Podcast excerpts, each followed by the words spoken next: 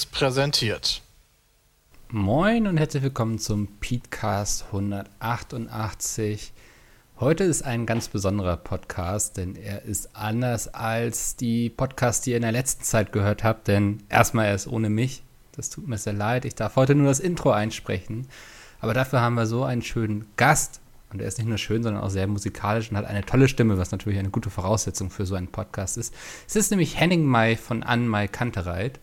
Peter und Dennis hatten sich jetzt mit ihm in Berlin getroffen und werkeln da an so einem Projekt und haben die Gelegenheit gleich noch genutzt und einen Podcast aufgenommen, um ja über die Musikbranche zu reden, auch über Henning May natürlich, wie er so an Texte rangeht und so. Einfach mal da so reinschnuppern, ist ein sehr interessantes Gespräch geworden.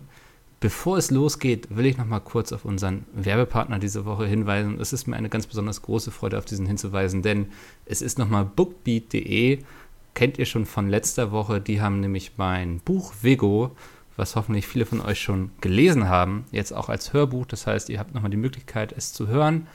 Ähm, Domi hat es eingesprochen von uns, also ist ein sehr cooles Peatspeed internes Projekt geworden. Das könnt ihr unter bookbeat.de slash Pete könnt ihr die ersten vier Wochen kostenlos hören. Bookbeat funktioniert so ein bisschen wie Netflix. Das heißt, ihr könnt den ganzen Monat so viele Hörbücher hören, wie ihr möchtet.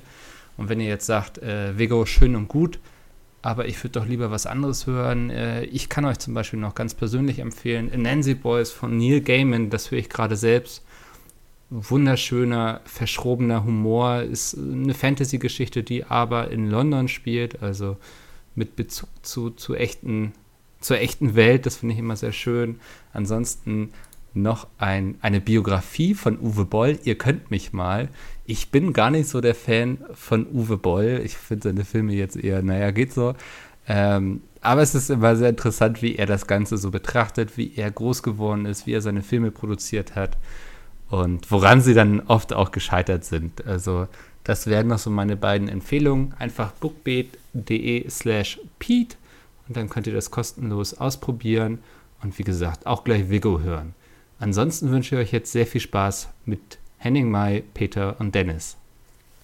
Ladies and Gentlemen, hallo und herzlich willkommen zum Pete Cast. Heute eine spezielle 171. Hast du extra nachgeguckt vorher? Nicht gerade eben. Ach so. Aber ich war beim letzten, aber ich, im Gegensatz zu dir bin ich ja beim Podcast relativ oft dabei. Fuck you. Ich hatte echt eine Phase, wo ich auch ganz häufig dabei war. Die letzten paar Mal nicht. Aber jetzt bin ich dafür der Moderator, mehr oder weniger. Der Mickel ist nicht dabei. Das ist eine Spezialausgabe. Neben mir sitzt Bram. Habt ihr gerade schon gehört. Aber auf der anderen Seite der Henning Mai. Hallihallo. Hallihallo, hallihallo. Sehr schön, dass du heute da bist. Ganz verrückt, dass das überhaupt zustande gekommen ist, weil wir haben ganz selten Gäste beim Podcast und noch viel seltener Gäste aus der Musikbranche. Aber äh, zumindest Mikkel hat uns das so verkauft, dass du einfach mal gerne was mit uns machen wollen würdest. Ja, ich hab, muss erstmal sagen, ich bin natürlich nicht aus der Musikbranche, sondern Musiker. Oh, Entschuldigung. Ich, Wo ist denn da der Unterschied? Kannst du das direkt Für mich ist, wenn man sagt, die Musikbranche, das klingt für mich immer so, als würde ich irgendwie auch im Management und im Label etc. Und Musikbranche sagt nicht automatisch Musiker. Also man sagt, für, für mich nur, also wenn, wenn man jetzt sagt, du bist in der Musikbranche, heißt das ja nicht zwangsläufig, dass ich Musiker bin. Nee, das ist richtig. Nee, das stimmt. Und ich bin ja vor allen Dingen erstmal Musiker, bevor ich irgendwie mich schon in irgendeiner Branche betätige. Das war jetzt ein bisschen egal. Nee, auch, aber ist ja schon ganz interessant, weil ich überlege gerade, wie das auf unserer Seite ist. Und klar, manchmal sage ich, ja, wir sind in der Webvideobranche oder so. Aber in erster Linie sind wir halt YouTuber. Nur YouTuber, klingt, YouTuber klingt halt nicht so geil wie ich bin Musiker. Musiker ist das schon. Ich meine, wenn ich jetzt korrekt bin, dann habe ich auch eben gesagt, ich fühle, oder wir sind ja auch YouTuber auf eine gewisse Form.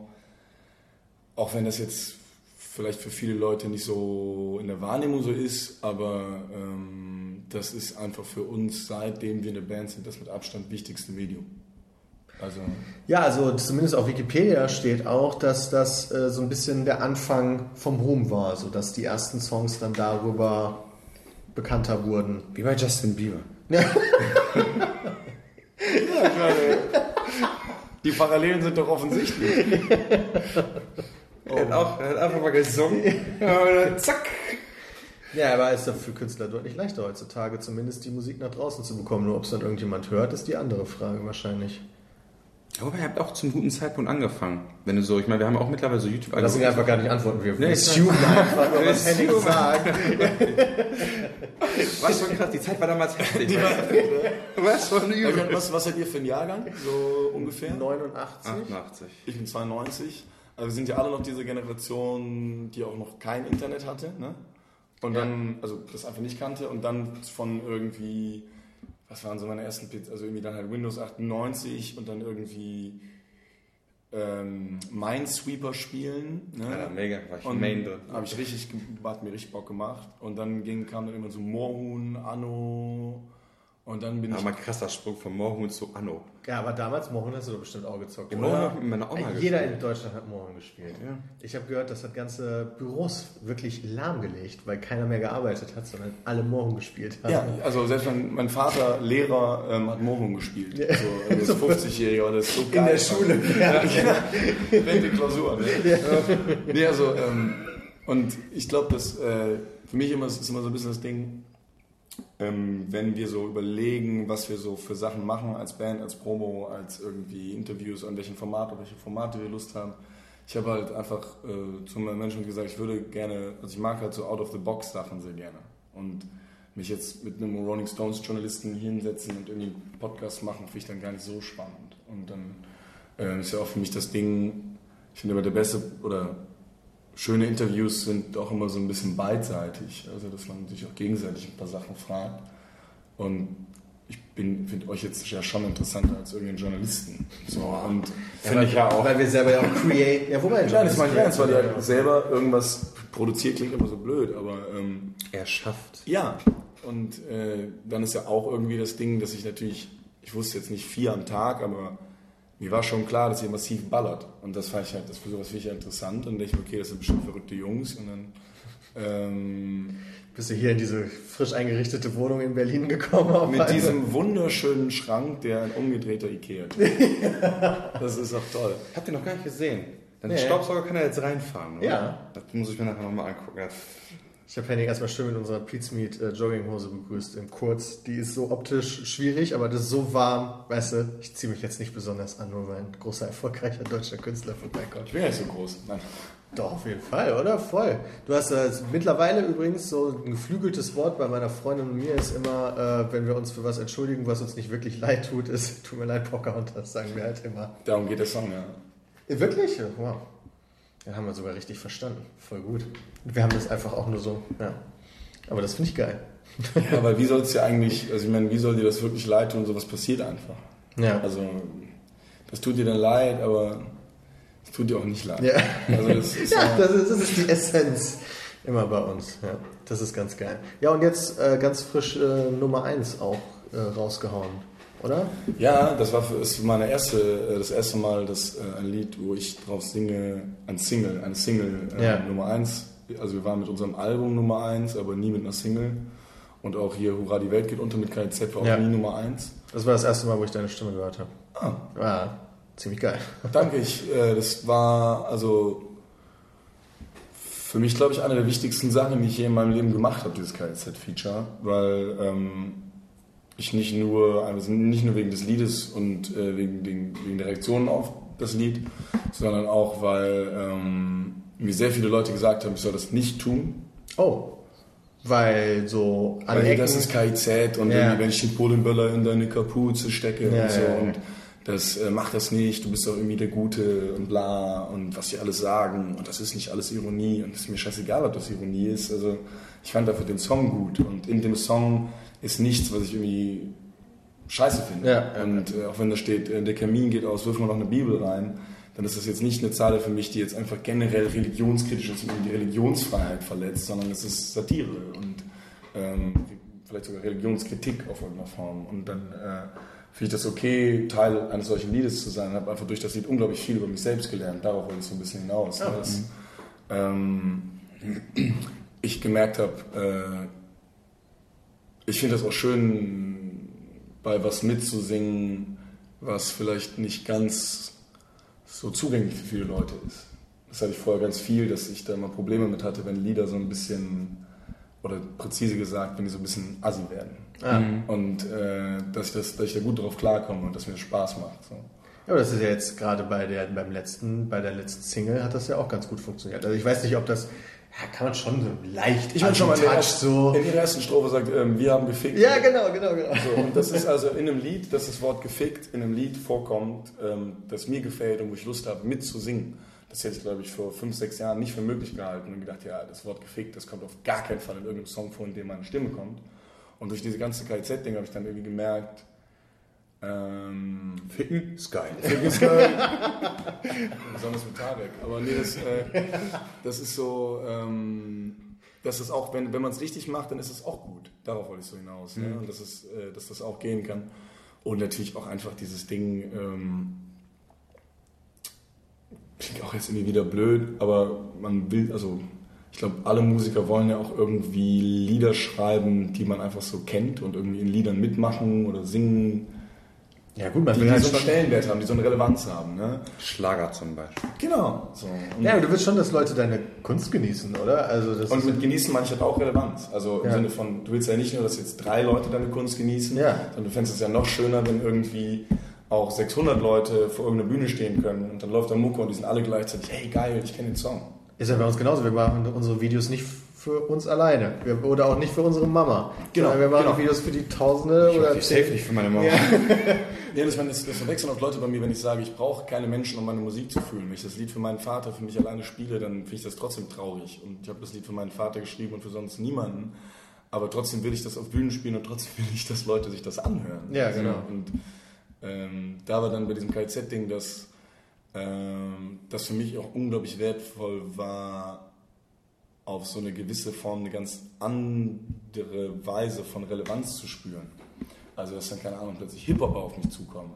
Und zum Beispiel der Kontakt zu Sixten ist auch nur dadurch, dass wir dieses KZ-Feature hatten, gekommen und dadurch, dass wir dann was mit Sixten gemacht haben für so eine 1 Live-Session, ähm, dadurch hatte ich dann, habe ich immer irgendwie so ein bisschen mit Julio so über Texte gesprochen und irgendwann hat sie mir dann halt diese Hook als Sprachnachricht geschickt und hat gefragt, ob ich mir vorstellen könnte, da beim Feature mitzumachen. Und dann habe ich gesagt, ja, das ist unglaubliche Hook, ich bin auf jeden Fall dabei. Und dann haben wir eine Strophe äh, geschrieben. Oh, Entschuldigung. Und dann ähm, war es auch ganz komisch mit Vermissen, war ganz komisch für mich. Ähm, das ist, kennt ihr vielleicht auch das Gefühl, wenn man denkt, ein Video, wenn ihr jetzt denkt, ein Video ist schon besser als die anderen Videos. Das sollte auf jeden Fall sechs bis sieben Mal mehr Klicks kriegen als die anderen Videos und dann kriegt es aber zehnmal mehr Klicks als die anderen Videos und du bist so super bestätigt und bist so, oh, ja.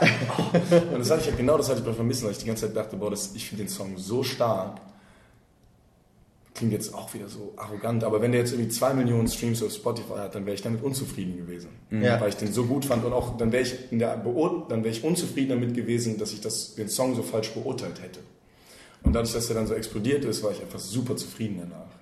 Und ihr kennt das, Das ist auch, schon oder? high, so ein bisschen. Ja, ich kenne das voll. Also ich hatte das zuletzt auch, da haben wir kurz vor der Aufnahme drüber gesprochen, bei den Heimwerker-Videos, wo ich dann halt, als das Video fertig war, dachte ich schon, okay, wenn das jetzt genauso viele Aufrufe macht wie an unseren anderen Videos, unser Normalkram, bin ich schon echt enttäuscht, weil das ist halt eigentlich geiler. Aber dann ist es dann halt auch wirklich deutlich geiler gewesen und das hat dann, dann halt so ein leichtes High gegeben. So, so dieses, ja, geil. Verstehe ich total. Das ist ein schönes kleines Glücksgefühl. ne? Ja, voll. Das ist ganz gut. Vielleicht sogar ein großes. Aber ich habe eine kurze Musikerfrage. Wir sind ja keine, selber keine Musiker und ich äh, Du vielleicht. Ja. Gerade, ich habe gestern noch Vermissen gehört und ich habe das Gefühl, ich weiß nicht, ob das so ein Ding ist, das kannst du mir vielleicht mal erklären, aber gerade bei Hip-Hop ist das so ein Ding, dass man möglichst emotionslos redet beim Hip-Hop. Also so wie, wie, also während sie quasi singen bzw. den Sprechgesang machen, finde ich so wenig Emotionen in den Stimmen. Könnte Mickel machen.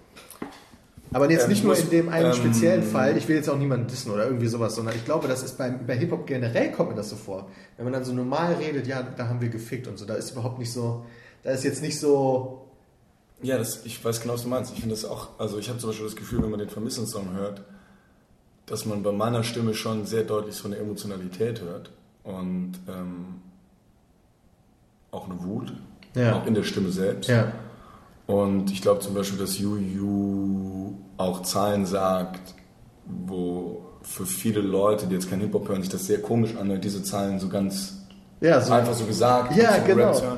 Und ich sehe das auch, ich sehe das bei vielen Liedern, also vom Rap her, dass ähm,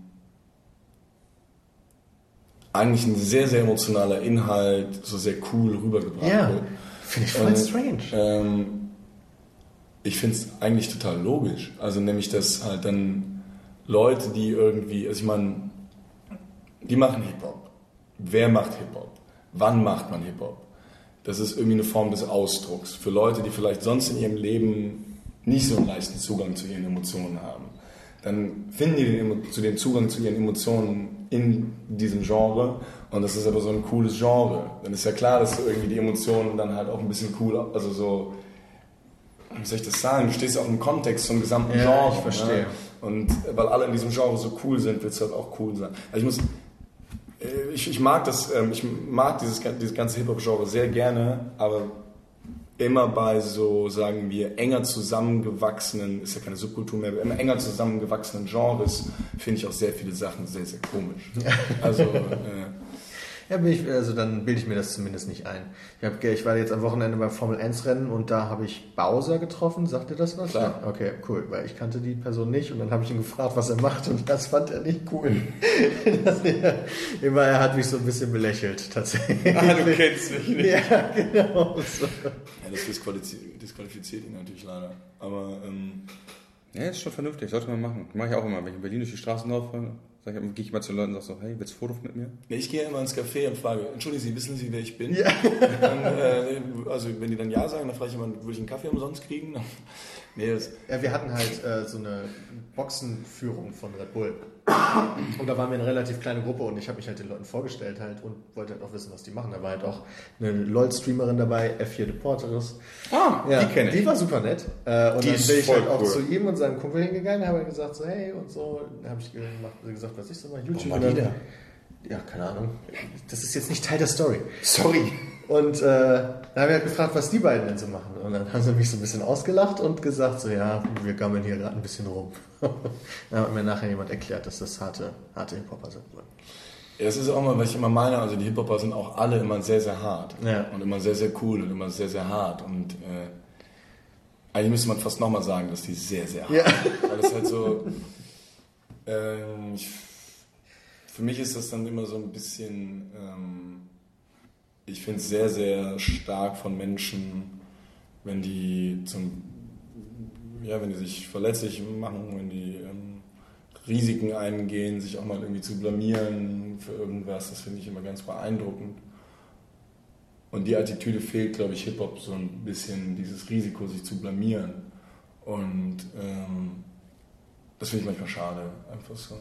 Vielleicht kann man damit ja mal herausstechen, wenn man das mal machen würde. Ja, es gibt ein paar, die haben so eine Selbstironie. Das finde ich dann immer ganz erfrischend Kai Z hat das, ganz Zum klar. Beispiel. Ja, ähm, genau. Was gibt's noch? Ich würde sogar sagen, Felix Kummer hat eine tolle Selbstironie. So, finde ich, ist ein starker Texter. Ja, Hip-Hop Hip -Hop können wir jetzt heute nicht retten. ja, heute können wir doch nicht. Schade. Ähm, aber wir hatten es kurz angesprochen, du siehst dich ja auch als YouTuber, beziehungsweise vielleicht sogar die ganze Band. Ja. Ich glaube, wir, das ist immer so ein bisschen schwierig, weil ähm, wir ja auch jetzt nicht so in der Community connected sind irgendwie. So, aber ähm, ich glaube tatsächlich, wenn man jetzt äh, fragen würde, was genau macht ein YouTuber, und dann würde man fragen, macht ihr genau das? Dann würden wir alle sagen, ja. Ja, ja, ja, passt schon dazu. Ich meine, viele Künstler nutzen ja YouTube, auch Musiker, aber da würde mich mal interessieren, so wie wichtig ist der Videoteil dann? YouTube ist ja nicht nur. Also zum Beispiel, als wir unser Album aufgenommen haben jetzt, das, ähm, das letzte Album, das wir aufgenommen haben, Schlagschatten heißt das, ist rausgekommen am 7. Dezember letztes Jahr. Und dafür waren wir acht Wochen in ähm, Spanien, in Südspanien, ähm, bei den Katalanen. Und dann waren wir erst in einem Dorf, wo nur drei Leute gelebt haben, in so einem Haus. Und haben halt vier Wochen einfach nur aufgenommen, die Tonaufnahmen gemacht. Und es war ein bisschen kompliziert, das ist ein bisschen kompliziert zu erklären. Ähm, wir sind praktisch dahin gefahren und wussten, wir wollen, während wir da sind, unsere erste Single veröffentlichen. Während wir unsere erste Single veröffentlichen, haben wir aber den Rest des Albums noch nicht aufgenommen. Okay. Das heißt, wir sind praktisch angekommen und haben als erstes das Lied Marie vier Tage lang aufgenommen, dann am fünften Tag das Video dazu gedreht, mehrfach das Video gedreht, das war super stressig, weil es dann geregnet hat und dann bla. Und ne, mit, wo du auch sagst, Spontanität in YouTube-Videos, das ist ja, das Verrückte, dass dann, ähm, es geht ja immer alles schief. Irgendwie. Ja, und das dann, sowieso. ähm, haben wir dann praktisch da das Video fertig gemacht, mussten dann noch irgendwie fünf Tage, nachdem wir die Aufnahmen abgeschickt hatten, warten auf Master, bla bla. Und dann konnten wir praktisch so eine Woche, nachdem wir das Video dann unten in Spanien auch gedreht hatten, in diesem ersten Ort, auch schon die erste Single raushauen. Und dann haben wir in diesem ersten Ort haben wir ja, wir haben sehr viel Videos gedreht ähm, und die Tonaufnahmen gemacht. Und das, wenn ich jetzt meine, wie wichtig das ist, ähm, ich glaube, man kann das sehr gut äh, darstellen, dass es unglaublich wichtig ist, indem man sagt, wir haben praktisch vier Wochen lang Videos gemacht, super viele Videos gemacht und die Tonaufnahmen gemacht und danach nochmal vier Wochen nur Videos. Ja, krass. Also wir haben, äh, wenn man jetzt genau 75 Prozent der Zeit eigentlich mit Videos verbracht und äh, alles Mögliche dafür getan. Ähm, wir sind auf Eseln geritten. Das klingt geil. Ja, wir haben ein ähm, Video für Jenny Jenny, ein Lied von uns, ähm, hatten, also bevor wir nach Spanien gefahren sind, haben wir uns gegenseitig gefragt, weil wir, haben auch ein paar Privilegien einfach in unserer Situation, was wir uns wünschen, wovon wir träumen. Und irgendwie jetzt für diese Aufnahme. So. Und Chrissy hat meinetwegen gesagt, er hätte Bock, irgendwie in der Nähe vom Meer zu sein. Und ich habe gesagt, ich will halt mal auf dem Esel reiten. So. Und dann haben wir uns überlegt, lass uns doch einfach ein Video drehen, wie wir auf den Esel Musik machen. Und dann haben wir live, also wirklich, wir spielen unseren Song und der wird abgenommen von unserem wunderbaren Tontechniker Fabian Langer, äh, Tontechniker, also Engineer.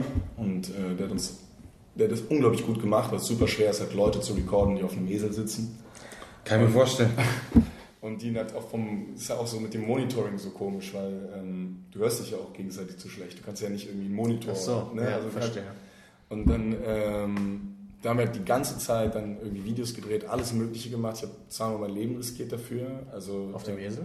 Nee, auf dem Esel habe ich nicht mein Leben riskiert. Ähm, ich wollte ähm, das gleiche Lied, Jenny, tatsächlich, ähm, auf der Ladefläche eines Pickup spielen, während der langsam fährt. Ja.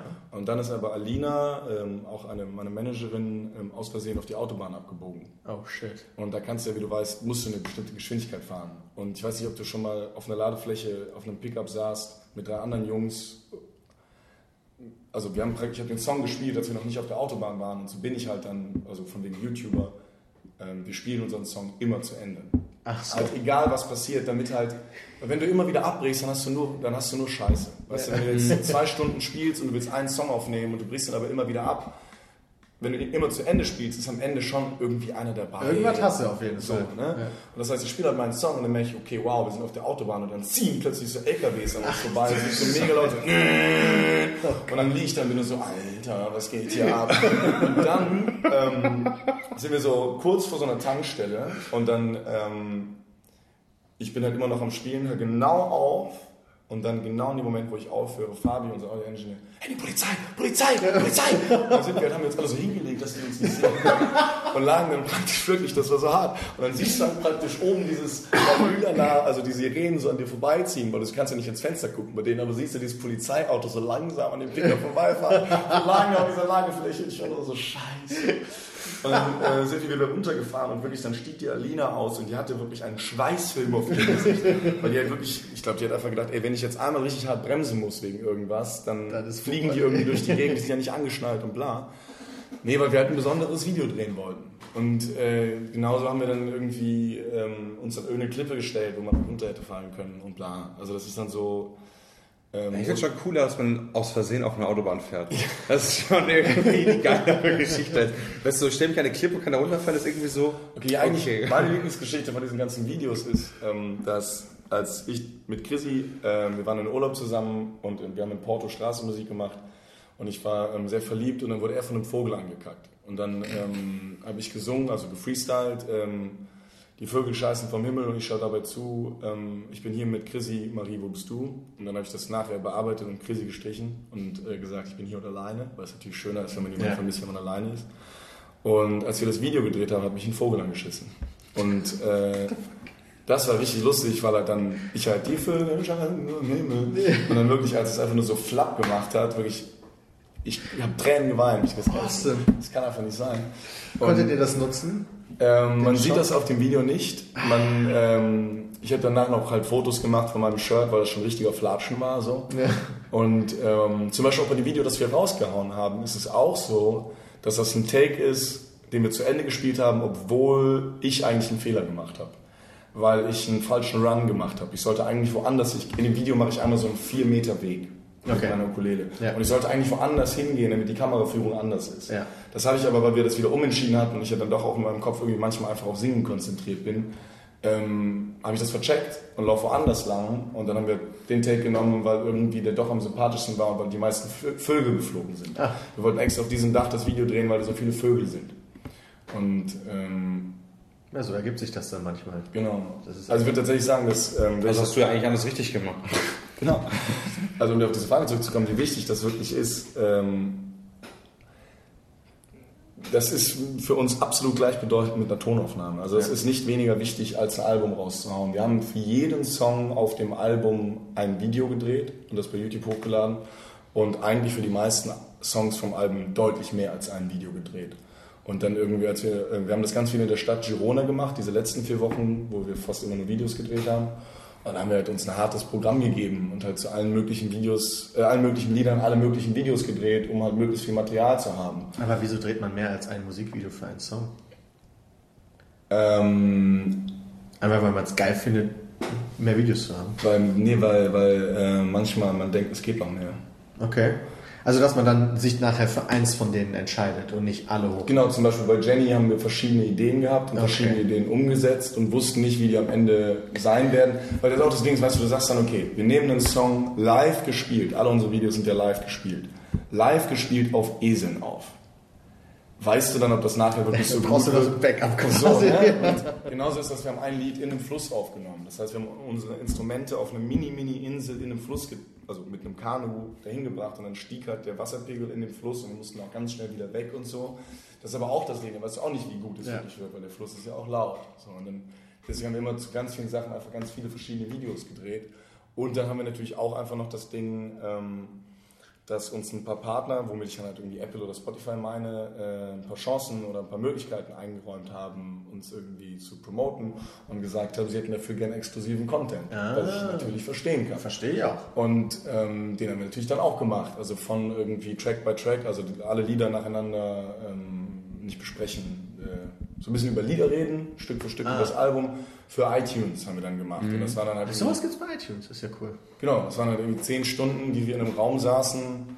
Ist wie so ein Director's Commentary bei einem Film. oder? Exakt, genau. Ja. Und ähm, dann haben wir irgendwie für YouTube ja noch so eine riesige Doku-Series gemacht, wo wir, äh, wir hatten halt einen Kameramann dabei, der eigentlich die ganze Zeit gar nichts mit den YouTube-Videos so groß zu tun hatte, sondern vor allen Dingen einfach immer draufgehalten hat. Einfach behind the scenes. Genau, damit irgendwie so Szenen drauf sind, damit wir auch Szenen haben, keine Ahnung, wie Malte und ich uns streiten. Weil du ja, also ich meine, wenn du acht Wochen miteinander, du hängst eh schon die ganze Zeit miteinander rum und du bist eh schon die ganze Zeit gefilmt und fotografiert. Wenn du dann acht Wochen miteinander rumhängst und jemand ist die ganze Zeit mit der Kamera, dann nimmst du die irgendwie gar nicht mehr wahr. Und dann wirst du halt irgendwann plötzlich nur noch du selbst und dann streitet man sich und hat das dann nachher auf Tape und es ist irgendwie ehrlich und interessant und schön. So.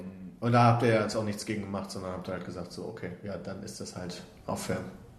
Also theoretisch, Genau. noch, ich weiß nicht, ob ihr theoretisch noch hättet hingehen können und sagen können, nee, das redigieren wir jetzt weg. Ach so, natürlich, ist ja alles unser Content. Wir haben ja ähm, alle Freiheiten, die wir haben wollen. Ja. Also wir haben ja äh, auch alles selber gemacht. Also, äh, also ich habe jetzt nicht geschnitten, aber äh, unser Team sind unsere Freunde, mit denen wir seit zehn Ja, Jahren okay, also arbeiten. das ist jetzt nicht so, dass irgendjemand von einer anderen Firma da war, alles gefilmt hat und was drauf ist, ist drauf und dann hättet ihr nichts mehr tun Nee, können. also ich meine, unsere Crew in Spanien war ähm, unser Produzent Markus Ganter, dann unser Schulfreund und Fotograf Martin Lamberti, dann Lenny, der auch Kamera gemacht hat, den wir auch schon zehn Jahre kennen aus Köln, der hat diese Cardinal Sessions, auch ein YouTuber, machen so Akustik-Sessions. okay.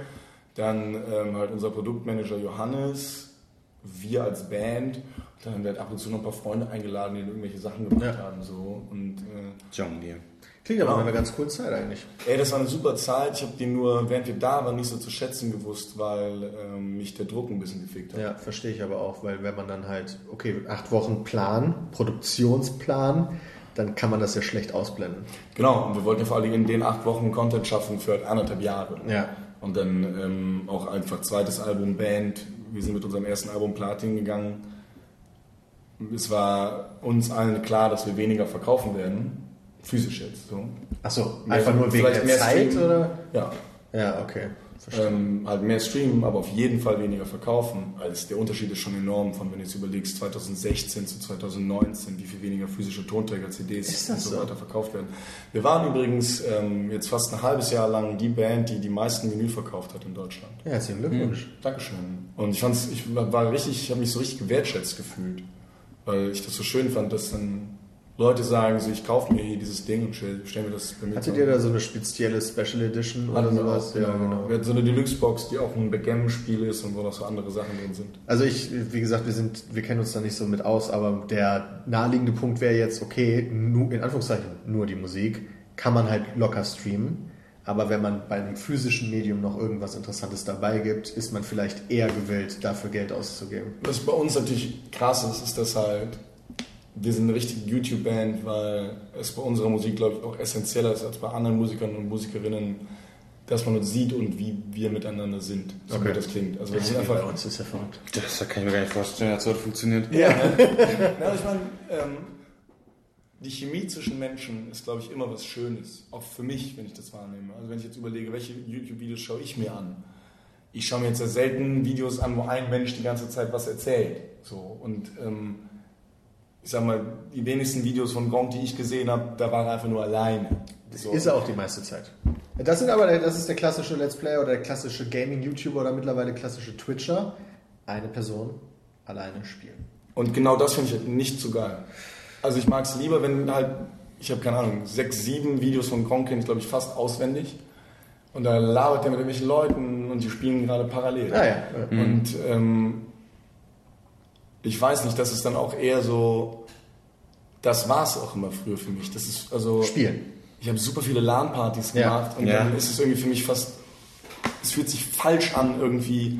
Es klingt voll blöd, weißt du, wir haben jetzt so als Band, wir spielen jetzt gerade alle Golfblitz. Das ist so eine App, da kann man gegeneinander so ein komisches Golf spielen. Ganz komisches Golf. Aber und cool ist offensichtlich. Mega Spaß macht. Ja, okay. Und ähm, dann kommen irgendwie Leute und machen so Sprüche, oh, ihr hängt ja alle an eurem Handy. Und ich bin so, wir spielen gerade miteinander. So, und Wenn ihr da UNO spielen würdet, wäre wieder okay. ja, genau. Und dann denke ich mir, aber warum ist denn jetzt ohne okay und Ja. das wäre nicht? Und bei LANs war das, Das liegt auch. am Alter. Also Ja, ne? nicht an Oder? unserem, sondern an denen. Oder ja, am Alter stimmt nicht mal wirklich. Oder sagen an wir der- Sozialisation. Ja, genau. Und bei uns ist das dann ja auch irgendwie so ein bisschen Erst mal so. runterladen. genau. Der Golfblitz ist echt cool. Ähm, das macht richtig Bock. Wir haben halt. Ähm, egal, egal, Entschuldigung. Ja, kein Ich Problem. könnte eine Stunde über dieses Spiel reden. Und äh, was wir halt gemacht haben, ist, ähm, wenn wir so LAN-Partys hatten, dass ja auch, das, ich muss echt sagen, das war meine erste Community. Also mein, wie soll ich das sagen, ähm, so der erste Richt Community zeichnet sich für mich immer durch sowas aus, dass dann jemand dazukommt, den eigentlich keiner kennt und der wird so richtig so aufgenommen. Und bei uns waren die LANs halt nicht so, dass dann klar gab es mal irgendwie jemanden, der irgendwie in das Spiel nicht reingekommen ist, aber es waren halt nicht so LANs, wo dann halt jemand irgendwie seinen PC aufbaut und der ist allen anderen egal. Und man sagt ihm jetzt nicht irgendwie welche IP-Adresse und so weiter. Ne? Was Also, wäre das für eine Asylan? nein, also Da kommst du noch mal vorbei. da Das ist erzählen, da erzählen manchmal Leute von, erzählen wirklich manche von, dass sie irgendwie dann auf eine LAN gegangen sind und dann haben, hat irgendwas nicht geklappt, weil sie irgendwie zu dumm sind und bei Half-Life einen Server joinen wollten, obwohl alle Counter-Strike spielen oder Ja. so und dann hat ihnen niemand geholfen. Wo Voll das Gatekeeping so. Das ist, also das, dafür ist die, finde ich, die generelle Gamer-Community, aber zumindest so was LAN-Partys angeht. haben wir aber auch noch nicht. Nee, deswegen meine ich, das Ja. meine ich und das erzählen Leute und für mich war es halt eben nie so, sondern für mich war es halt so, keine Ahnung, ähm, Jakob spielt Guild Wars, ich habe keine Ahnung davon, ich setze mich dahin, er erklärt mir das, ich mache mir einen Account, er überweist mir direkt super viel von seinem Ingame-Money, damit ich mir irgendwie einen kleinen, damit mein Anfang schneller ist und er sagt, ey, du kriegst noch, wenn du Story spielst, kriegst du eh so viel, kannst mir alles zurückgeben, nur dann bist du jetzt schneller und es wird für dich einfacher und bla. Und keine Ahnung, auch sowas wie, ich habe mich einfach, ich habe auch viel so Browser-Games gespielt, als ich jung war, halt so die Stämme. Ja, ähm, O-Game. ja, Hammer. Habe ich super lange gespielt. Ja, und dann halt auch so Teamspeak-Server dazu, ne? Und weil wenn du dann irgendwie Nutzt Plan immer bist, noch. du musst ja auch deine Attacken irgendwie timen. So. Und dann musst du halt, es macht halt mehr Sinn, mit den Le- Leuten kurz zu reden, als jetzt dann irgendwie in-game irgendwelche Nachrichten zu schreiben. Und auch mit dem ganzen Counter-Strike war einfach dieses Teamspeak für mich immer so präsent. Und auch bei Teamspeak war halt dann das Ding, das war jetzt dann, das meine ich ja mit Community, das weiß ich, warte, keine Ahnung, wie alt war ich da? Wann ich meinen ersten PC gekriegt? 12 oder so habe ich meinen ersten PC gehabt oder so richtig angefangen zu spielen. Und keine Ahnung, da war man irgendwie online nach der Schule und dann war irgendwie Hans 31 mit dem Spitznamen, seinen echten Namen kannte ich wahrscheinlich nie, mit dem Spitznamen Sounds like a Plan ne? und ist dann irgendwie online und dann sagt man, hey, was geht und so und labert so ein bisschen. Und für den ist es nicht komisch, dass ich 20 Jahre jünger bin. Für mich ist es nicht komisch, dass er 20 Jahre älter ist, sondern wir reden irgendwie über was und es ist irgendwie nett und dann kommt wer anders dazu und die kenne ich auch nicht so gut und dann, ach, was machst du denn und bla, ach, ich gehe noch zur Schule, ach ja, cool. Und das war nicht so, das war so das erste Mal, dass ich so ein Community-Gefühl hatte. Ne? Also, ähm, das hatte ich auch nicht in einem Fußballverein. Und äh, da hatte ich was anderes, das hat mich aus einem anderen Punkt irgendwie fasziniert. Und zum Beispiel jetzt so bei den Musikern habe ich das ganz klar, dass ich irgendwie so ein Community-Gefühl habe und mich irgendwie, ich weiß nicht, wie es bei euch ist mit der YouTube-Community, aber ich fühle mich manchmal wirklich auch einfach aufgehoben von. Gleiche Interessen verbinden leicht. Ja, genau. So. Einfach wenn, deswegen, einer der Gründe, warum ich nach Berlin gezogen bin, ist, weil in Osnabrück gibt es halt niemanden, der meine Passion teilt. So was, was YouTube-Videos so Kein, der spielt. Ja, der spielen schon. Aber so YouTuber, Twitcher. Ich kenne nur den einen krassen DJ, ich habe schon wieder vergessen, wie er heißt. Schulz. Genau, Robin Schulz. Lass mal sagen, selbst wenn es da zwei, drei gibt, es gibt auf keinen Fall 20 in Ja, Osnabrück. und in Berlin hast, hat, hat man dann nämlich dann schon seinen Freundeskreis, so, der sich natürlich ergibt, ganz normal. Du triffst dich auf den Events so, du hast die gleichen Interessen. Man mag sich automatisch. Also das ist ja, also klar merkt man dann irgendwann im Detail vielleicht, ja, okay, mit dem kommt man besser klar als mit der oder wie auch immer. Aber grundsätzlich ergibt sich durch gemeinsame Interessen schon so ein Gemeinschaftsgefühl, finde ich. Und das stimmt auf jeden Fall. Und ich fand auch immer so interessant, so, ähm, wie sich das dann so verschoben hat über die Zeit. Also, dass dann meinetwegen die Jungs, mit denen ich früher Guild Wars gezockt habe, die meisten von denen spielen jetzt kein Guild Wars mehr, sondern treffen sich halt noch mit mir zum FIFA-Spielen, meinetwegen, und dann zocken wir halt FIFA. Aber alle haben irgendwie ihre so, haben es in so eine andere Richtung so ein bisschen gelenkt. Also die meisten Leute spielen eigentlich keine Ego-Shooter mehr. Echt? Mit denen ich früher Ego-Shooter gespielt habe. Belastend. Und ähm, es gibt einen ganz krassen, das ist ja nur meine persönliche Erfahrung jetzt, ähm, ganz krassen so Drift zu Konsolen weg von PCs, weil jetzt jeder ein Apple hat. Dass man halt dann, man hat dann keinen Gaming-PC mehr, sondern man hat eine Konsole dick am Fernseher so, aber nicht mehr diesen Gaming-PC. Das ist ja noch schlimmer. Wir sind voll die PC-Leute. Ja, ich, das ist ja für mich das Problem. Ich habe halt auch noch einen Gaming-Laptop. Ich habe mir meinen Laptop gekauft, weil ich jetzt sehr viel auf LANs war und dann halt keinen Bock hatte, immer diesen Tower mitzuschleppen. Und habe dann halt irgendwie drei Jahre gespart auf so einen Gaming-Laptop, der natürlich jetzt scheiße wäre. Aber ich meine, ich kann da drauf Counter-Strike, äh, ich konnte Source noch richtig gut darauf spielen. Ähm, auch keine Ahnung, von so ein bisschen höhere Spiele, was gibt es denn? Splinter Cell oder sowas, ne? also Double Agent. War schon ein geiles Spiel. Ja, wobei Double Agent war echt kacke. Double Agent war kacke, aber der Multiplayer-Modus war geil. Weil du ähm, so richtig so geile. Dieses so, asynchrone Spiel Genau. mit, den, mit den Spionen und den Söldnern und so. Das, das fand ich cool. Ja. Dass das halt nicht so ist wie bei vielen anderen Ballerspielen, dass halt du das Gefühl hast, okay, ich habe jetzt gecheckt, dass diese drei Security Guys immer von da nach da laufen, da 40 Sekunden stehen und dann wieder zurücklaufen. Ne? Also das finde ich ja immer bei ähm, KI. KI darf einfach, muss random sein. So, und das fuckt mich immer super krass ab an Spielen. Wenn man die lernen kann, meinst du? Wenn man KI lernen kann, das macht Ja. mich wahnsinnig. Verstehe. Weil das dann auch, keine Ahnung, ich habe dann halt immer das Gefühl, dann spiele ich ein Spiel und habe sofort eine Disadvantage gegenüber anderen Spielern, weil die die KI gelernt haben. Ja. Und das fuckt mich dann ab. Weil ich will halt aufgrund meiner Skills besser sein und nicht... Ich finde, es Auswendig lernen. genau, ich finde, es ist halt kein Skill, auswendig zu lernen, was, was scheiße an der KI ist. Aber das ist auch so eine, so eine Gaming-Issue, die ich habe. Das ist so...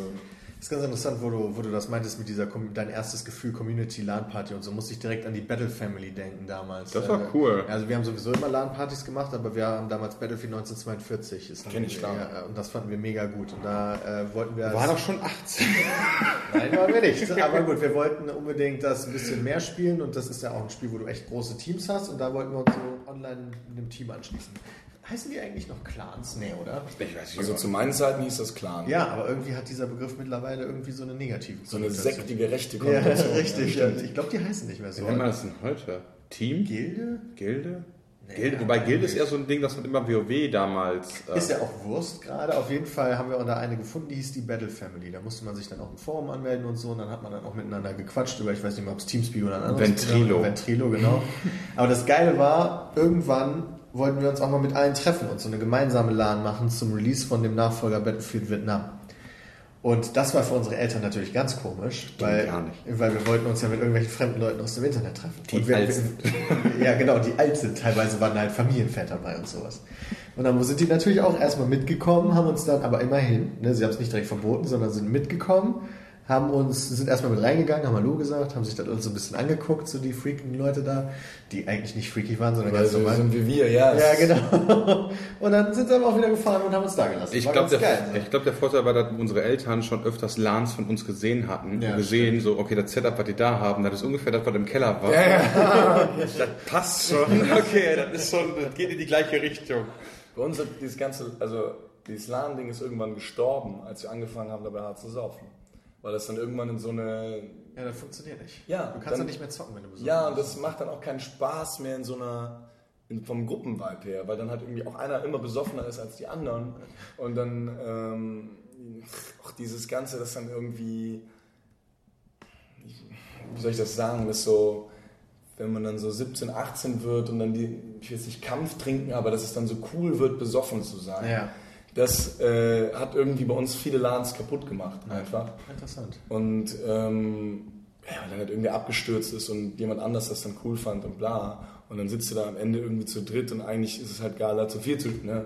Ja. Und, ähm, was ich auch meine mit so diesem ersten Community-Gefühl, ähm, du hast ja auch als junger Mensch, keine Ahnung, du suchst ja nach so einer Identifikation und dann, keine Ahnung, ziehst du dich irgendwie punkig an oder trägst Chucks und skatest oder hörst viel Hip-Hop und trägst Cappies irgendwie aus Amerika, weil du dich cool fühlen willst, ne? Und ähm, bei uns war das halt, oder in meinem Freundeskreis halt sehr viel so, genau einfach dieses Ding. Also, dass man dann irgendwie, äh, ich habe einfach super viel Counter-Strike gespielt, auch ESL so gespielt, weil ich auch einfach sehr, sehr ESL. gut darin sein wollte. Ist ja geil.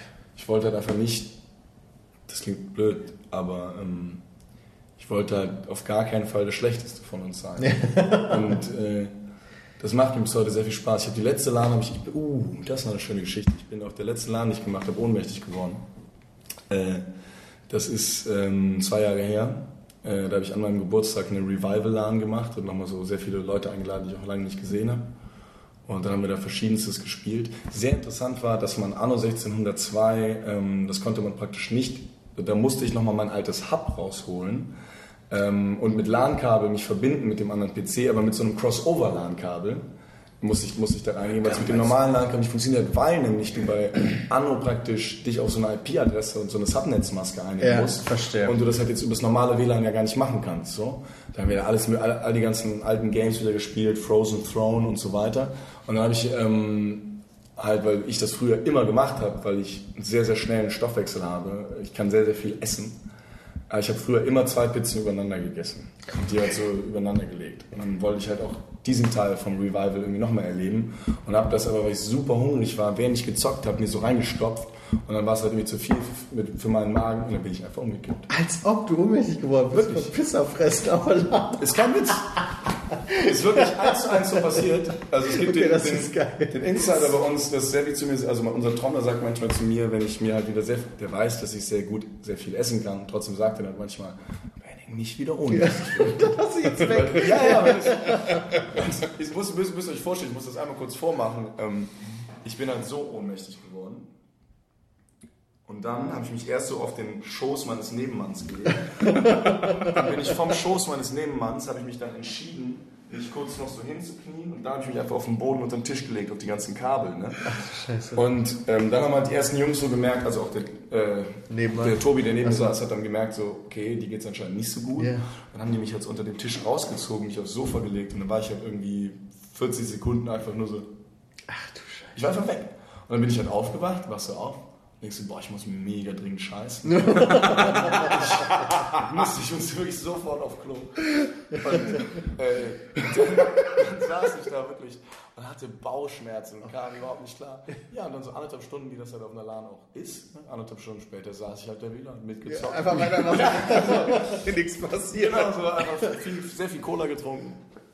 Das ist auch so ein Ding. Ich liebe, ich weiß, dass Coca-Cola eine sehr schlechte Firma ist, aber ich liebe Coca-Cola in Glasflaschen. Es gibt nur einen Ort, an dem ich Coca-Cola in anderthalb Liter Flaschen liebe, und zwar eine LAN. Eine eiskalte Coca-Cola anderthalb Liter Flasche ist für mich so ein Teil von der. Oh, ich finde das so geil. Und das ist so auch so ein komischer Koffeinkick. Das ist nicht so ein Espresso-Koffeinkick, sondern halt so ein. Ja, alle durch die Masse. Ja, ja, der Zucker und so. Das ist, irgendwie geil. Wobei immer das Problem ist, finde ich, die anderthalb Liter muss man entweder schnell trinken oder der letzte Rest ist nicht mehr geil, weil nicht mehr kalt ist. Habt ihr das, ich meine, wenn ihr vier Videos auch so manchmal, oder du hast gesagt, eigentlich fast immer vier Videos pro Tag. ja, drei bis vier Videos auf jeden Fall, ja. Ähm, wie soll ich sagen, äh, gebt ihr euch hart Koffein oder gibt es irgendwelche so, wo ihr manchmal sagt, das machen wir eigentlich zu viel dabei oder wird irgendwie, seid ihr auch bei den Nichtraucher, nehme ich an? Also im Endeffekt ist das schon machbar in relativ normalen Arbeitszeiten, sage ich jetzt mal. Also ist jetzt nicht so, dass man da so voll over the limit geht. Also Ja, meistens machen wir so von 10 bis 15, 16 Uhr. und dann machen wir einen Cut und dann gegen 18 Uhr, 19 Uhr gehen wir dann nochmal live dann halt fürs Livestreaming und so und das fünf Tage die Woche, dann kriegen wir eigentlich den Content mehr oder weniger ganz gut voll. Morgens zum Aufwachen brauche ich manchmal einen Red Bull, aber ansonsten brauche ich kein Koffein. Ich mag auch keinen Kaffee. Du magst keinen Kaffee? nee, Kaffee mag ich. Ich mache mittlerweile tatsächlich. Oh, schwarz wie dein Herz. Nee, das ist Jay. Schwarz wie deine Männer. Das ist auch Jay. äh, nee, tatsächlich mittlerweile Kaffee geht klar, aber lieber nicht. Nee, also äh, das geht schon ganz normal. Wir sind eh langweilige YouTuber, was sowas angeht. Ja. Ich rauche Wasserpfeife und ich glaube, dann bin ich, der, bin ich der krasseste so mit Ja, das stimmt. Hey, ich bin auch ein langweiliger Und Musiker. hier, ne, Disclaimer, raucht keiner Wasserpfeife. Das ist schlecht für euer Herz und schlecht für eure Lungen. Ihr werdet früh sterben. Ich nicht, weil ich unsterblich bin, aber Nee, ich habe gedacht, du kriegst du hast einfach ein zweites Leben. Also so. Äh, ja, ich respawn. Ich kann, ich, Re- respawn, ich, ja. ich kann auch schnell laden. Einfach, einfach, genau. Einfach PC ähm, ausmachen, wenn man gerade gestorben ist. Weißt du? Und dann einfach nochmal wieder anmachen. Das habe ich geliebt früher. Bevor man, ja. Aber am schlimmsten ist, wenn du speicherst, so, es gibt ja Schnellspeicher manchmal, und dann speicherst du genau in dem Moment, wo die Granate gerade vor dir liegt und hast keinen anderen Speicherstand. Das ist richtig. Ja, dann lädst du, explodierst, Wobei, scheiße. wobei mittlerweile haben die Spiele ja so quasi die letzten fünf oder zehn. Ja, ja, mittlerweile Ganz früher war ich das immer so geil, wenn du gerade bei Gothic, weiß ich noch, bei Gothic 1 konntest du in der, in der, äh, in der Textdatei sagen, dass du überhaupt schnell speichern konntest. Ja. Das gab es ja gar nicht so und dann hast du das gemacht. Da gab es nur diesen einen Speicherpunkt. Dann rennst du irgendwo hin, okay, speicher schnell, du kommst dann irgendwie auf die Taste oder sonst was und so beim letzten Schlag speicherst du, okay, gehst mal auf die Fresse. Ja, dumm gelaufen. Ja, früher spielen war schon lustig. Wir haben so demnächst wieder eine LAN. Wir haben demnächst wieder eine LAN. In zwei Wochen, oder? Was spielt ihr dann? Ah, ganz viele Spiele. Was aktuell voll in, in ist, sind so Autobattler heißen die. Das sind so äh, ja, Auto-Chess nennt es sich auch manchmal. Ich weiß nicht, kennst du LOL oder Dota oder sowas? Also so, Dota kenne ich natürlich, ja. Ja, okay. Stimmt, von Warcraft war das ja damals eine Mod, ne? Ja. Ja, genau. Und das ist, das ist mittlerweile ein ganzes Genre geworden. So genau dieses Spielprinzip haben Wirklich? mittlerweile alle nachgemacht und ist so ein Riesengenre. Eines der Und dann mit Autos? ja, nee. Nee, Auto, Auto Battler heißt es bei. Weil's automatisch läuft. Genau, diese Figuren aus Dota sind dann auf ein Schachbrett gestellt worden. Und da musst du halt deine Figuren platzieren gegenüber denen des Gegners und dich dann mit den Fähigkeiten der Einheiten quasi gegenseitig wegmachen. Und die kämpfen automatisch gegeneinander. Das ist super geil. Ich liebe halt Schach. Ich war Es ist unfassbar aus und das gibt es auch von League of Legends und ich spiele es mittlerweile, ich stehe tatsächlich morgens früher auf mittlerweile und spiele mit Boris jeden Morgen. Zockst du ja noch eine Runde? Oder auch zwei. Aber hast du dir Golfblitz aufgeschrieben? Ja, ich habe schon runtergeladen. Hammer, weil es ist wirklich. es geht nur um Schnelligkeit, es geht nur ganz schnell, es geht nur darum, möglichst schnell einzulaufen. Und gerade wenn man zu viert gegeneinander spielt, dann ist das halt so, guck dir mal, wie weit an. Achso, man ist Realtime gegeneinander. So. Genau, man sieht, man sieht den anderen auch auf seinem Phone. Okay. Aber ich gucke immer auf die Bildschirme der anderen, während wir spielen, damit ich sehe, welche Spezialkarten die benutzen, damit ich praktisch antizipieren kann, okay, du nimmst jetzt den klebenden Ball, weil man so eine Steigung hoch muss und schießt ihn dahin und dann klebt er da kurz. Ich nehme aber den Feuerball, du Arschloch, dann fällt er wieder runter. Also so, das ist so ein bisschen das Game davon. Du hast also verschiedene Spielkarten, verschiedene Bälle, die du schießen kannst. Es gibt auch so einen Granatenball, den du zum Beispiel vor allen Dingen dann benutzen solltest, wenn alle schon ganz nah am Loch liegen, um die nochmal wegzusprengen und so. Und dann ist halt auch so ein bisschen das Ding vielleicht, dass ich das als erster angefangen habe zu spielen und deswegen natürlich am meisten gelevelt habe und äh, dann halt oft gewinne und das deswegen Deswegen ist das cool. Aber das ist dann perfekt, wenn man eigentlich auch wirklich nebeneinander sitzt. Genau. tatsächlich, Weil da Also kann man ich- sich auch gegenseitig ein bisschen. Tatsächlich haben wir uns das, ähm, wir haben das, also wir haben nach einem Spiel gesucht, ähm, dass man rundenbasiert gegeneinander spielen kann, weil wir was brauchten. Wir liegen ja immer im Nightliner, wenn wir auf Tour gehen. Also 25 Jungs und Mädels liegen in Betten, in einem Bus zu zweit oder zu dritt übereinander, aber halt jetzt nicht aufeinander, übereinander, Ja, sondern so ja, ja, egal, schon ne? Und ähm, ich war mir für den Hörer mir gerade kurz nicht sicher, wie das rübergekommen ist.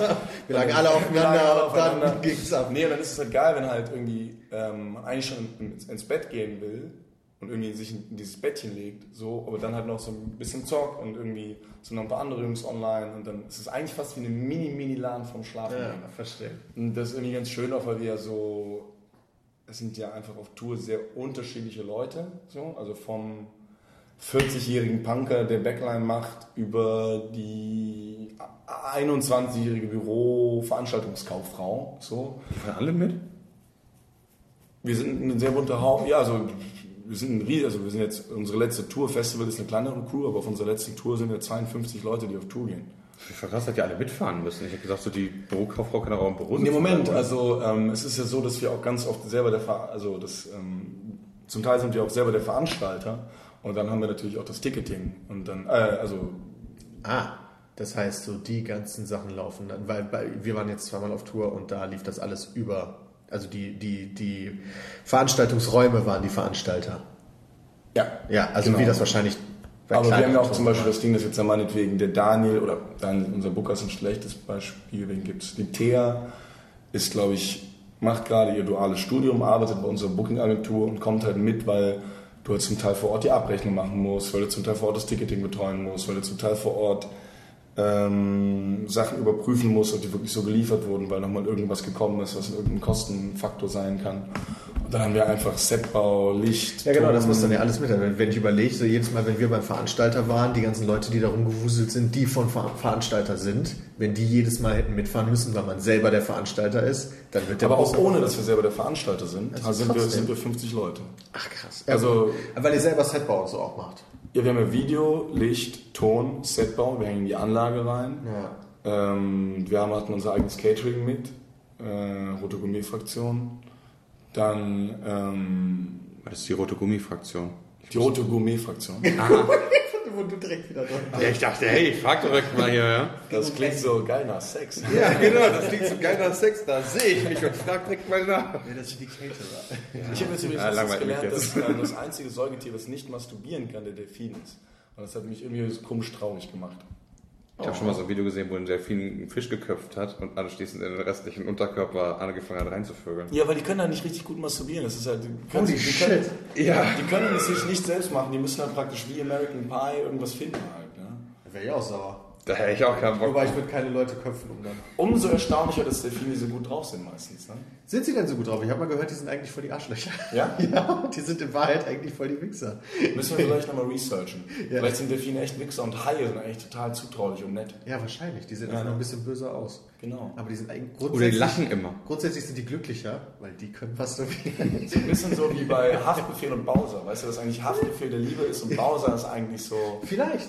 der Unglückliche. Das kann sein. Das, das kann man nur... Weiß ich nicht. Aber ich glaube Ich glaub nicht. Ich glaube, Bowser ist ein sehr glücklicher Mensch. Ich glaube, glaub, viele von denen sind sehr glücklich. Und ich glaube, dass viel halt Show ist. Ich kann mir nicht vorstellen, die ganze Zeit so reden, Junge. Hat er. Weißt Nee, du, ey Mama, komm mal her, Junge. Ja, ich schick dich gleich, wenn ich jetzt nicht hier meine Spaghetti bekomme. Das redet doch kein Mensch den ganzen Tag. So hat er aber auch nicht geredet. Er hat ganz normal mit mir geredet. Nee, er nicht. Ich weiß aber, was, was du meinst. Das ist halt so, dass man manchmal, wenn dann aus so bestimmte Formulierung kommt, sich so denkt, boah, du musst jetzt aber wirklich gerade wirklich ein Rapper sein. Das ist ganz wichtig. Also dann, ich war auf dem Frauenfeld ähm, in der Schweiz, habe dann meinen Feature-Part gemacht bei Juju. Da sind ja alle Rapper, die irgendwie im Game waren, von Bones Kata, Raf Kamora, ja, ist ja noch alles, so auch ein paar internationale Künstler und so, Chain Herr Blume. Genau. Und Kollege. Äh, der, war, der war leider nicht da. Ähm, den bewundere ich ja tatsächlich, weil ähm, ich wirklich schwer davon ausgehe, dass die meisten seiner Zahlen von ihm sind. Und abgesehen von den frauenverachtenden und anderen sehr schlimmen Inhalten, die er hat, ähm, finde ich ihn technisch und also handwerklich ist er unglaublich. Also, Du hast jetzt diesen Motivationsspin mitbekommen, den er jetzt macht. Dass Klar. er, ja, das fand ich ja schon merkwürdig, ehrlich gesagt. das ist super merkwürdig. Okay, gut. Okay, gut. Dann gut, habe ich, weil das äh, finde ich auch ein bisschen strange. Das wirkt so ein bisschen so Sektenaufbaumäßig. Ja, der braucht auch eine Sekte, der hat Bock auf, auf eine Core-Group an Fans. Ah, Okay. Klar. Aber ähm, genau, so Iron Clan. Und äh, die Kollega-Gilde. Ja, das ist halt so. Äh, Das Blümchenfest. ich bin mir zum Beispiel bei Herr Blume ganz sicher, ähm, dass der es schaffen würde, mehr Wörter äh, pro Minute zu machen als ich und dabei gleichzeitig auch noch viel mehr Fremdwörter zu benutzen, wenn er wollen würde oder wenn er das für angebracht hält, um sich mög- bestmöglich zu positionieren in einem Gespräch. Und dass ähm, sehr viel auch von seinem Akzent, dass das auch einfach, ich würde tatsächlich sagen, nicht gespielt, sondern dass er einfach eine Seite von sich selbst in dem Moment besonders weit nach vorne rückt. Ja. Und ich glaube, das machen viele Hip-Hopper so. Oder auch mehr als andere Genres. Also ich habe jetzt nicht so, bei mir ehrlich gesagt nicht so das Gefühl, dass ich jetzt eine Seite von mir besonders weit nach vorne rücke, wenn ich rede. So, also ich meine, wenn ich jetzt so reden würde als Kölsche Junge, in der letzten Zeit, dann würde ich schon sagen, dann habe ich ein bisschen nach vorne gerückt, wenn ich aus Köln komme. Ne? Das Dann stimmt ich schon mal eine andere Tits. Aber so redest du ja nicht. Nee, so rede ich nicht. Nee. Äh, hier, du hattest doch noch Mickel-Sachen offen. Da fand ich ein, zwei Sachen noch. Ach, stimmt. Ja, wofür habt ihr den Videopreis gekriegt? Ähm, für bestes Video, für Barfuß am Klavier. Da haben wir einfach ein Klavier auf eine Straße gestellt. Ich habe in Unterhemd ein Lied gespielt, dann ist ein Auto vorbeigefahren. That's basically it. Es war ziemlich merkwürdig, weil, ähm, erinnert ihr euch noch an dieses kleine Mädchen, was mal einen riesigen Hit hatte weltweit mit diesem Cover von Ain't Nobody Loves Me Better. So ein kleines dunkelhaariges Mädchen. Ich glaube, ja, Fri Friday oder so. Nee, weiß ich nicht mehr. Nee. Ähm, ich muss das tatsächlich kurz rausfinden. Okay. Und ähm, die, ähm, halt eine Engländerin oder Amerikanerin, ähm, sollte halt die Laudatio ähm, halten auf uns, als sie das gewonnen haben. Und ähm, die, ich sag mal, wenn man jetzt den Namen Annenmai Kantereit auf Englisch sehr, sehr langsam ausspricht, dann sagt man Annenmai Kant. Und dann konnte sie halt diesen Namen nicht auslesen, hat er genau so das halt gesagt und war dann halt nach dem Kant, hat er erstmal eine Pause gemacht. Also Annenmai Kant. I. Right. Und wir saßen da und waren so, Alter. Und dann ähm, sind wir halt äh, auf die Bühne gegangen. Ich bin den falschen äh, Weg auf die Bühne gegangen und äh, war dann irgendwie kurz aus der Kamera raus. Dann hatten wir so eine super awkward Situation, weil ähm, erst Chrissy das Mikro hatte, dann Sevi, dann ich. Dann habe ich das nochmal an Chrissy zurückgegeben und dann hat er mir das wieder gegeben. Und dann, ich muss das gerade. Ja, ich stell mir das so. Anme Kant. Hm. I, right. Wirklich, das war, das war nicht okay. Wobei ich, mir, ich, ich kann mir gut vorstellen, dass hier und da häufiger mal Leute mit. Genau, und Christian Ulmen hat das moderiert. Ne? Ja. Und ich, ich weiß nicht, ob ihr diese Dame jetzt erkennt, die ich jetzt hier auf meinem Handy gerade zeige. Sie hatte dieses Cover von Ain't Nobody. Auf YouTube, sie ist auf YouTube, sie ist Ah, okay. mit 16 und so weiter. Ne? Okay. Und dann, ähm, bla bla bla, bla bla bla, Haut bla sie bla das bla, raus? warte. Jetzt ähm, seht ihr, was ich meine.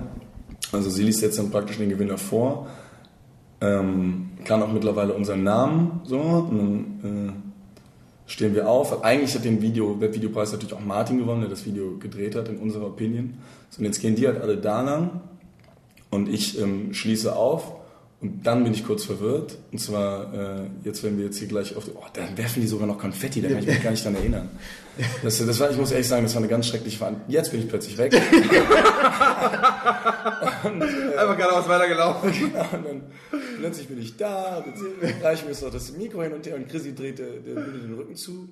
Und dann ähm, habe ich noch so eine super weirde Dankesrede gehalten. Irgendwie ähm, und gesagt, ja, was wollen Sie denn dazu, dazu sagen? Und dann habe ich gesagt so, ähm, ja, vielen Dank. Und habe dann das Mikro direkt wieder zurückgegeben. Und alle Leute haben halt irgendwie so eine sechsminütige Rede gehalten, darüber, wie geil das ist und so weiter. Und dann sind wir direkt wieder gegangen.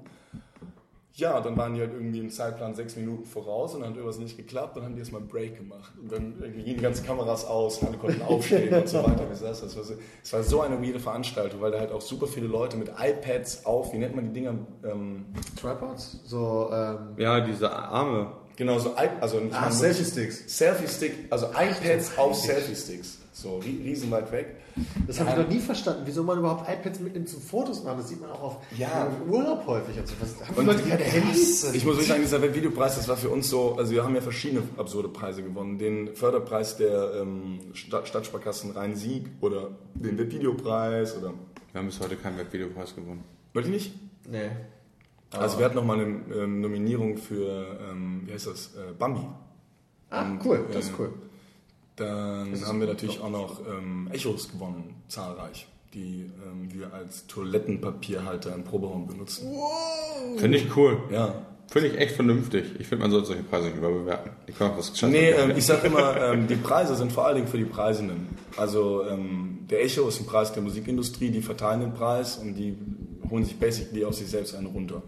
Und das genauso, alle solche Preise, Ja? Preise sind immer selbst für die Preise. Ich meine jetzt, wenn der Nobelpreis, wofür ist der wirklich da? Um halt einen geilen Preis zu vergeben oder damit ein bestimmtes Königshaus, wisst ihr, was ich meine? Also sich dadurch repräsentiert. Oh, oh, wir verteilen irgendwie äh, krasse Preise und das ist so renommiert und so weiter. Macht das jetzt die Arbeit besser? Ich finde nicht. Also es ist so. Ich weiß nicht, ich habe so einen Hass auf Preise. Auf Man merkt's.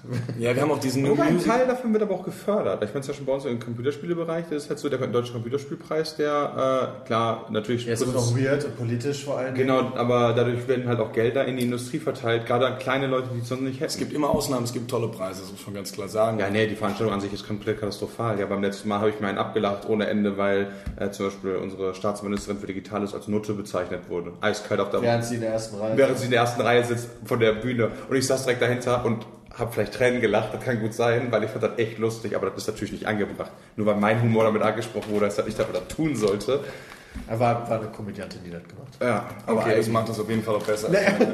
Oder dann kamen halt zwei, zwei Entwickler auf die Bühne, ja. Einer war weiß und einer war schwarz. Damit so, ah, du bist immer der, der im Keller sitzt und du bist öfter draußen. So, ja, aber das kannst du halt so. Boah. ja. Das war schon echt. Dazu muss man aber auch sagen, dass das schon auch mit dieser ganzen, wenn man das so nennt, Gaming-Community, das ist schon noch mal ein bisschen was anderes in so einem Zusammenhang. Also, Ja, aber nicht wenn der Ministerpräsident, also nicht wenn der äh, Verkehrsminister mit da drin sitzt. nee, das ist einfach nur respektlos und dumm. Ja, richtig, Ähm, absolut korrekt. Was ich auf jeden Fall auch interessant finde an diesem ganzen Gaming-Ding, so wenn man über politische Korrektheit redet, ist, dass ich das Gefühl habe, was Homophobie und ja nicht, also Sachen, die nicht okay sind zu sagen, angeht, ähm, das ist eine der Sachen, die mich immer krass gestört. Ist auch übel krass. In, aber ich würde, ich weiß Nee, nicht. wollte ich jetzt auch gerade fragen, also wie da eure Sicht drauf ist, weil ich muss sagen, ich war lange nicht mehr really, really into it, so.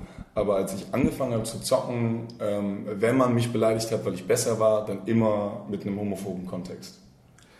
Ist, äh, glaube ich, ich weiß gar nicht, ob es Gaming bezogen nur ist oder ob das nicht das Internet, Internet ist. So, weißt du, was ich Mm, meine? Das kann Also, ich nicht differenzieren, das weiß ich nicht. Das, da habe ich auch eher schwierigere Probleme, aber wenn du die YouTube-Kommentarsektion anguckst, auch unter, nicht nur unter Gaming-Videos, sondern auch unter anderen Videos, ich weiß nicht, wie es bei euch aussieht, aber so diese Sachen als Beleidigung nutzen, die mittlerweile nicht mehr cool sind, als Beleidigung zu nutzen, ist, glaube ich, im Internet allgemein recht verbreitet. Und ja, Spiele sind davon nicht ausgeschlossen, ganz und gar nicht. Also äh, viele Spiele versuchen das zu umgehen, indem sie beispielsweise gar keinen offenen Chat mehr haben, sondern nur so bestimmte vordefinierte Sachen, die man drücken kann, um Affirmative, Feedback zu ja. geben. Fick dich. Der, der fickt dich eben nicht, ah, wobei das ja noch okay ist. Schwuchtel. Ja, dann wiederum wäre Das wäre so krass.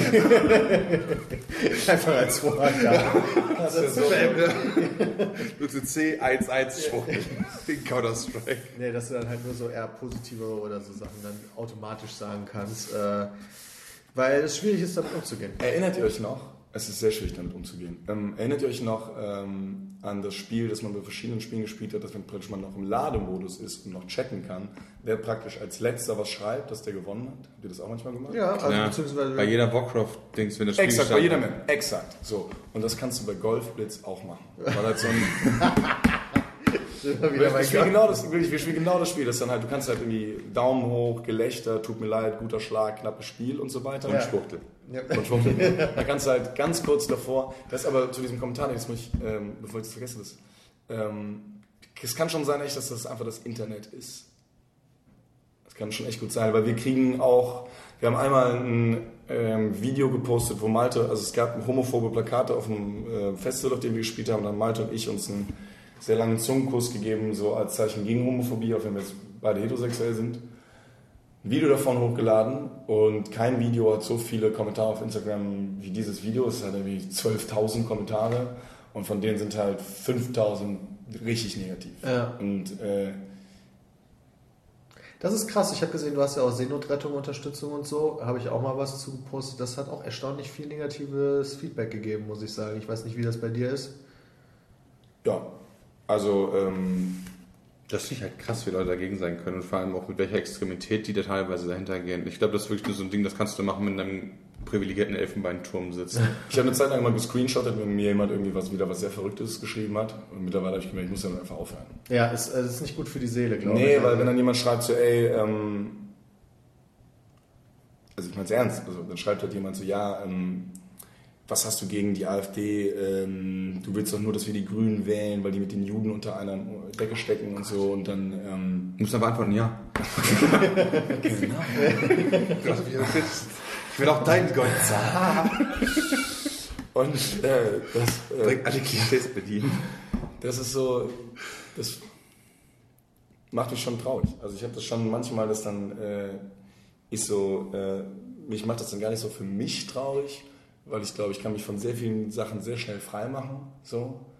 Ähm, aber dann, was gibt es als gutes Beispiel?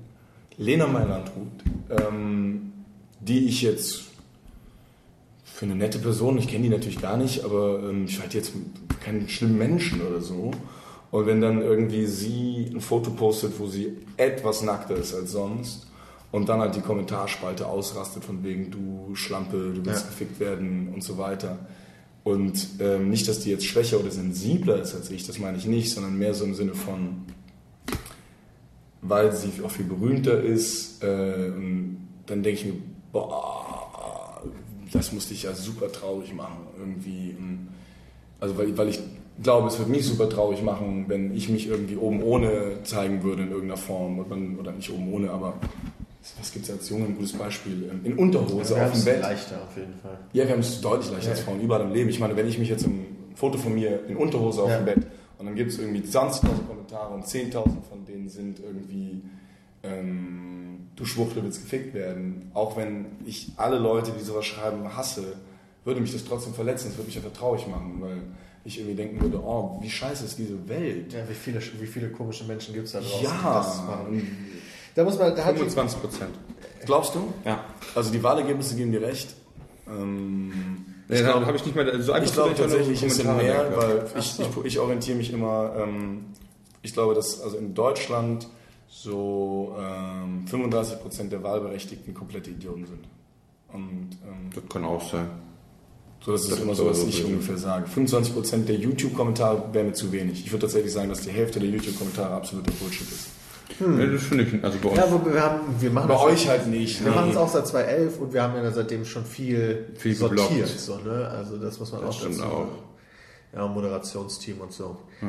Das stimmt, das sind einige, sind echt krass dabei. Ah, und noch was zu YouTube, ne?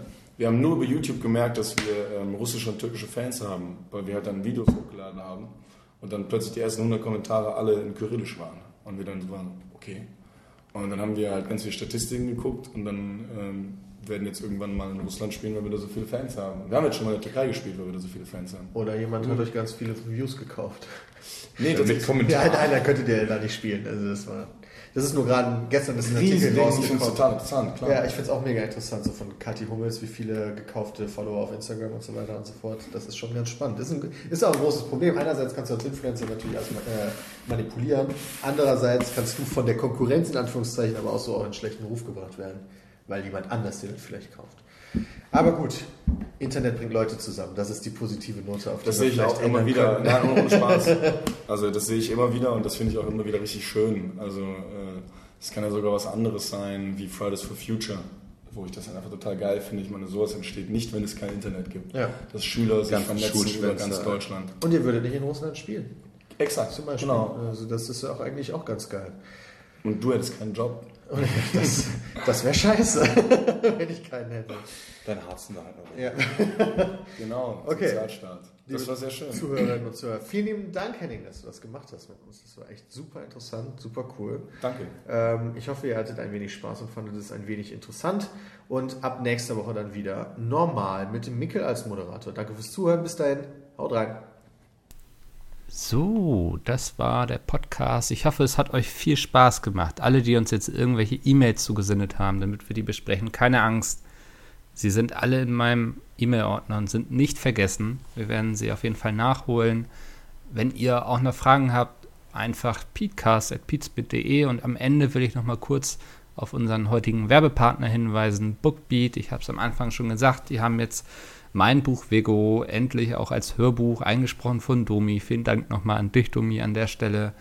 Hm, Hört da mal gerne rein, bookbeat.de slash Pete. Da könnt ihr das kostenlos dann ausprobieren, ohne dass euch irgendwie Kosten entstehen den ersten Monat. Und ansonsten sind es auch nur 15 Euro im Monat. Das ist, glaube ich, ein fairer Deal, wenn man ja dafür so viele Hörbücher hören kann, wie man möchte. Und ja, wie gesagt, ist eine Riesenauswahl. Ich habe es am Anfang schon gesagt, ich empfehle gerne Neil Gaiman, also nicht nur Anansi Boys, auch eigentlich mit gutem Gewissen alles andere, was er geschrieben hat. Und ja, und wenn ihr was zum Lachen haben wollt, dann gerne Uwe Boll. Das ähm, ist auch sehr gut geeignet für Leute, die mit dem gar nicht viel anfangen können oder mit seinem Film ist sehr unterhaltsam und ja, deswegen. Also, wir hören uns nächste Woche wieder. Ich hoffe, euch hat dieser Podcast heute viel Spaß gemacht. Ich selbst fand es auf jeden Fall sehr spannend und es war auch für mich mal schön, wieder den selbst, den Podcast hören zu können, ohne zu wissen, was irgendwie gesagt wird. Und wir hören uns nächste Woche wieder. Bis dahin, ciao.